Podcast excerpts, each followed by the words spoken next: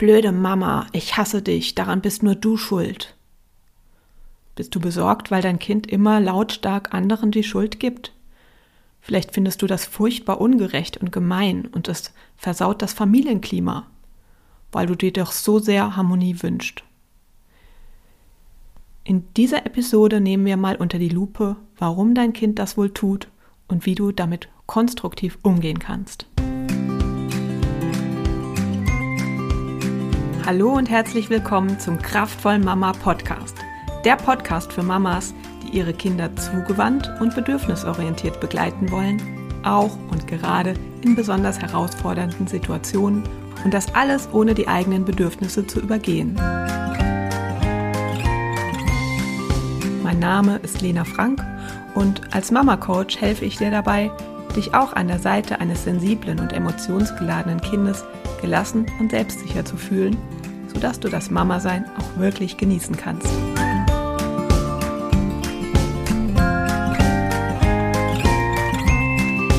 Der Legoturm stürzt beim Bauen ein. Die Klassenarbeit ist schlecht gelaufen. Im Kinderzimmer sieht es aus wie bei Hempels unterm Sofa und gleich kommt Besuch. Manche Kinder werden bei solchen Ereignissen sehr wütend, schreien andere an, geben ihnen die Schuld. Wenn dein Kind dazugehört, fühlst du dich vielleicht manchmal als hättest du dir einen kleinen Tyrannen herangezogen, dem die Gefühle anderer völlig egal sind. Du wirst entweder selbst wüst beschimpft oder musst dabei zusehen, wie Geschwister oder Besuchskinder leiden. Ganz klar, es ist für die anderen nicht schön, wenn dein Kind sie beschuldigt, obwohl sie gar nichts getan haben. Es wäre wirklich besser für alle, wenn das aufhört. Was wir aber auch nicht vergessen dürfen, ist, dass das beschuldigende Kind selbst aus einer tiefen emotionalen Not heraus handelt. Gerade für Kinder mit einem geringen Selbstwertgefühl, die vielleicht schon oft von anderen für ihr Verhalten getadelt und als falsch bewertet wurden, ist es unglaublich schmerzhaft, sich die Schuld für einen Misserfolg einzugestehen. Jeder Misserfolg belastet das Selbstwertgefühl des Kindes. Es möchte schließlich unbedingt von den Mitmenschen anerkannt und geschätzt werden. Wenn dein Kind in so einer Situation andere beschuldigt, dann ist das ein Abwehrmechanismus, der die eigene Psyche schützen soll.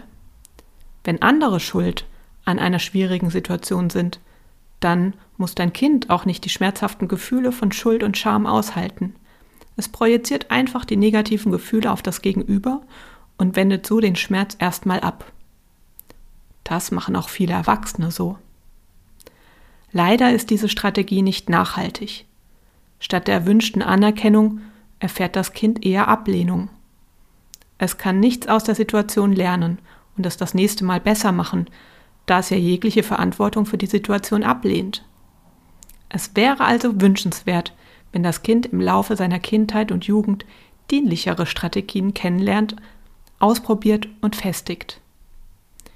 Wie können wir unser Kind dabei unterstützen? Fest steht schon mal, das Kind für sein Verhalten zu beschämen oder ihm zu befehlen, seinen Irrtum einzusehen und sich zu entschuldigen, ist kontraproduktiv. Es fühlt sich dann angegriffen und wird noch weiter in die Ablehnung und Verteidigung gehen. Hier sind neun Ansätze, wie du dein Kind nachhaltig unterstützen kannst. Erstens, bleib ruhig und nimm es nicht persönlich. Mach dir in diesen Situationen immer wieder bewusst, dass das Kind nicht verzogen oder böse ist, sondern in einer emotionalen Notlage steckt und gerade keinen anderen Ausweg weiß.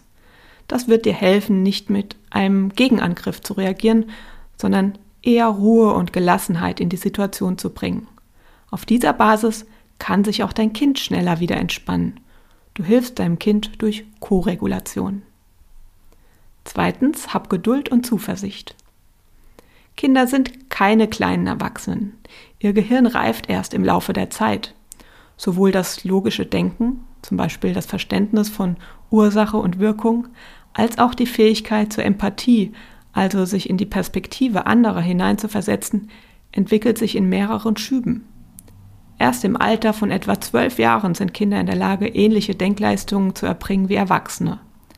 Das gilt, wenn sie sich gerade entspannt und sicher fühlen. Unter Stress springt bei uns allen der Kampf- oder Fluchtmodus an und wir handeln automatisch und schnell und unüberlegt.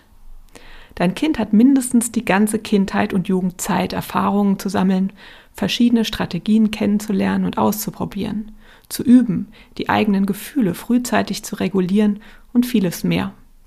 Das Gras wächst nicht schneller, wenn man daran zieht. Darum sei geduldig und vertraue deinem Kind und dem in ihm angelegten Entwicklungsplan. Drittens, akzeptiere die Persönlichkeit deines Kindes. Dein Kind kommt nicht als unbeschriebenes Blatt zur Welt. Wir haben als Eltern nur bedingt Einfluss auf Persönlichkeitsmerkmale wie Begeisterungsfähigkeit, Ehrgeiz, Intelligenz, Neugier, Optimismus oder emotionale Stabilität bzw. Empfindlichkeit. Wenn dein Kind zum Beispiel zu den gefühlsstarken Menschen gehört, dann erlebt es Gefühle nun mal intensiver als andere, ist zudem sehr sensibel und sieht oft das Negative. Dein Kind ist, wie es ist. Und das sagt rein gar nichts darüber aus, ob du als Mutter einen guten Job gemacht hast oder nicht. Deine Aufgabe ist es nicht, dein Kind zu verändern, es irgendwie zurechtzubiegen. Stattdessen kannst du dein Kind dabei unterstützen, mit der Zeit einen guten Umgang mit seinen Eigenheiten zu finden.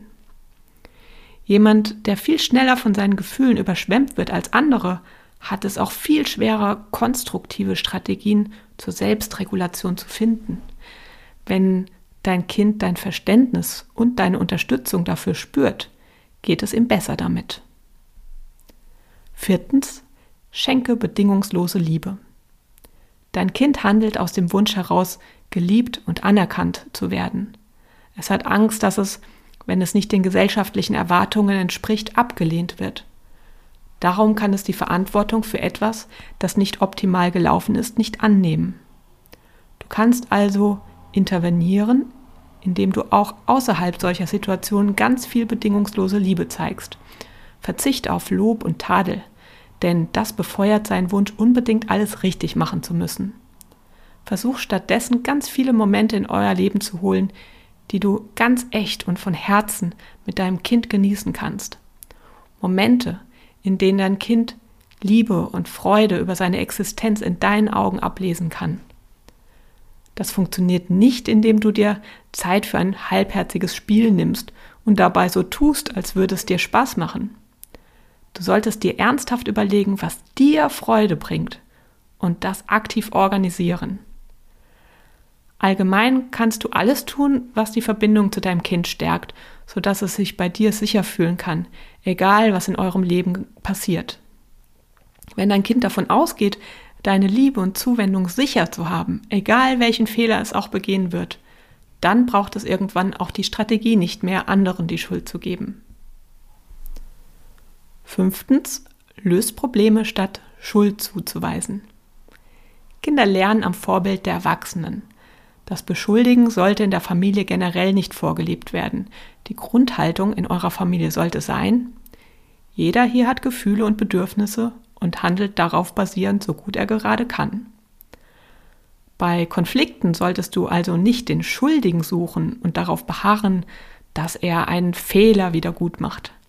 Stattdessen solltet ihr alle an einem Strang ziehen, die Bedürfnisse und Grenzen der einzelnen Parteien herausarbeiten und gemeinsam nach Lösungen suchen.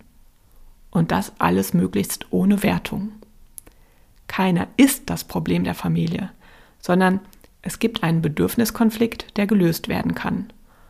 Und selbst wenn er mal nicht gelöst werden kann, muss trotzdem keiner schuld sein, sondern man darf die Schwierigkeit der Lage für alle Seiten anerkennen. Sechstens, legt die Gefühle und Bedürfnisse des Beschuldigten offen. Wer andere beschuldigt, blendet dabei die Perspektive der beschuldigten Person aus. Die beschuldigende Person fühlt sich bedroht und möchte sich schützen. Die Strategie wirkt dann nicht mehr wie erhofft, wenn die Gefühle und Bedürfnisse der beschuldigten Person offengelegt werden. Sprich also aus, wie es für dich ist, wenn du so plötzlich für etwas beschimpft wirst, obwohl du gerade sehr freundliche Absichten hattest. Befrage auch beschuldigte Geschwisterkinder danach, wie sie sich damit fühlen oder sprich deine Vermutung darüber aus. Du solltest darauf vorbereitet sein, dass dein Kind darauf sehr emotional reagiert. Vielleicht schreit und weint es oder wird aggressiv. Das Beschuldigen sollte dein Kind ja vor sehr schmerzlichen Gefühlen schützen.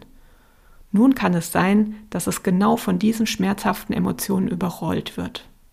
Jetzt ist es wichtig, dass du ihm den Raum und die Sicherheit schenkst, diese Gefühle zu spüren. Du solltest Verständnis und Mitgefühl zeigen, statt zu schimpfen. Wie schmerzhaft es auch immer für dein Kind ist, du stehst unterstützend an seiner Seite. Siebtens, ermögliche deinem Kind Autonomie. Versetze dich mal in die Lage deines Kindes. Vermutlich entscheidest du für dein Kind, wann es essen soll, wann es das Haus verlassen soll, wann es Hände waschen soll oder wie viele Süßigkeiten es essen darf. Eine gute Übung ist es, sich mal aufzuschreiben, wie oft du an einem ganz normalen Tag erwartest, dass dein Kind etwas tut oder lässt, was du dir in den Kopf gesetzt hast. Du hast vermutlich sehr viel Verantwortung für das Leben deines Kindes übernommen. Oder anders gesagt, dein Kind hat nur wenig Luft, sich auszuprobieren. Dein Kind ist es also gewohnt, dass du entscheidest, wann es zum Beispiel eine Jacke anziehen soll, damit ihm nicht kalt wird, wann es ins Bett gehen soll, damit es am nächsten Morgen ausgeschlafen ist und wie viele Kugeln Eis es essen darf, damit ihm nicht übel wird. Wenn man das mal zu Ende denkt, ist es nur logisch, wenn dein Kind dich beschuldigt, wenn ihm trotzdem kalt wird, wenn es sich müde fühlt, weil es gestern zu spät wurde oder wenn es Bauchschmerzen hat, weil es zu viel Eis gegessen hat.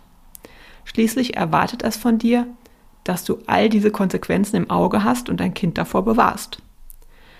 Im Laufe der Kindheit und Jugend solltest du dich daher darum bemühen, deinem Kind zunehmend Autonomie zu ermöglichen. Du kannst ihm zum Beispiel sagen, ab heute bist du für die Wahl deiner Jacke verantwortlich. Geh mal raus vor die Tür, Tür und entscheide selbst, welche Jacke heute die richtige für dich ist. Natürlich muss dein Kind üben, mit dieser neu gewonnenen Freiheit umzugehen.